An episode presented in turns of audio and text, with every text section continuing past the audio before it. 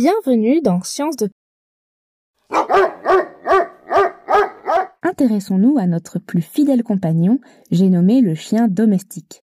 Vous n'êtes pas sans savoir que le chien a un odorat ultra développé.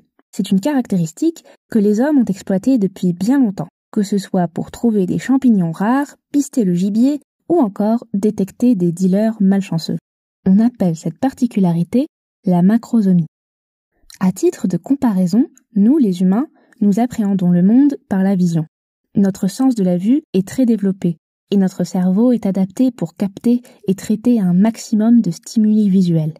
Pour nous, le monde est un flux constant d'informations visuelles. Pour nos amis canidés, leur monde est constitué d'un flux d'effluves variés. Comment les chiens sont-ils capables de capter et d'analyser toutes ces odeurs? Observons un peu la truffe du chien. Dans la cavité crânienne, les deux narines sont parfaitement séparées par une cloison d'os. Cela permet au chien de percevoir si une odeur provient de sa gauche ou de sa droite.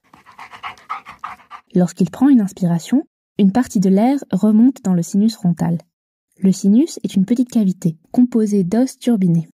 Chez les chiens, ces os sont enroulés sur eux-mêmes plusieurs fois. Cela permet d'avoir une plus grande surface de répartition pour la muqueuse.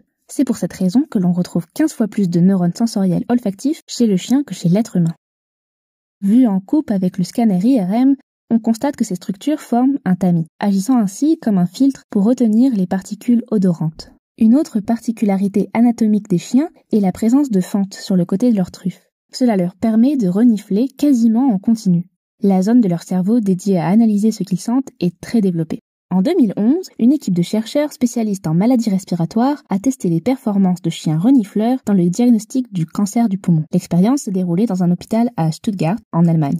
Le cancer du poumon est le deuxième cancer le plus fréquent dans la population. Et malheureusement, il est assez difficile de le diagnostiquer très tôt. Une molécule dans l'air expiré par les patients semblerait être un marqueur fiable. Mais les outils actuels ne sont pas assez performants pour la détecter. C'est pour cette raison que l'équipe a voulu tester les chiens. Plus un cancer est diagnostiqué tôt, mieux on peut le combattre et prolonger la vie des patients. Disposer d'un moyen de détecter les cancers dès les premiers instants est donc capital.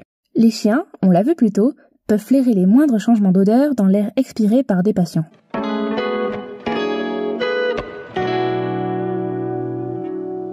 Ici, il s'agissait de leur faire renifler différents échantillons, obtenus soit auprès de personnes saines, soit auprès de patients malades de bronchopneumopathie obstructive chronique, soit de patients atteints du cancer des poumons. Les chiens sélectionnés pour l'expérience n'étaient pas des animaux de travail, mais des animaux de compagnie. Ils étaient de différentes races et ils ont suivi un entraînement spécial avant qu'on leur fasse tester les échantillons. Les résultats sont sans appel. Dans plus de 70% des cas, les chiens ont détecté la présence du cancer. Les chercheurs ont conclu que le chien ou plutôt sa truffe exceptionnelle, pourrait être un modèle pour un futur robot détecteur de molécules odorantes imperceptibles à l'homme. Cela éviterait des procédures invasives sur les patients soupçonnés d'être atteints. D'autres études ont été menées sur les propriétés exceptionnelles des chiens. D'autres pathologies, telles que le diabète sucré ou même la malaria, pourraient être détectées par ces animaux. Cet épisode est désormais terminé. Pour retrouver l'étude en question, n'hésitez pas à regarder dans la description.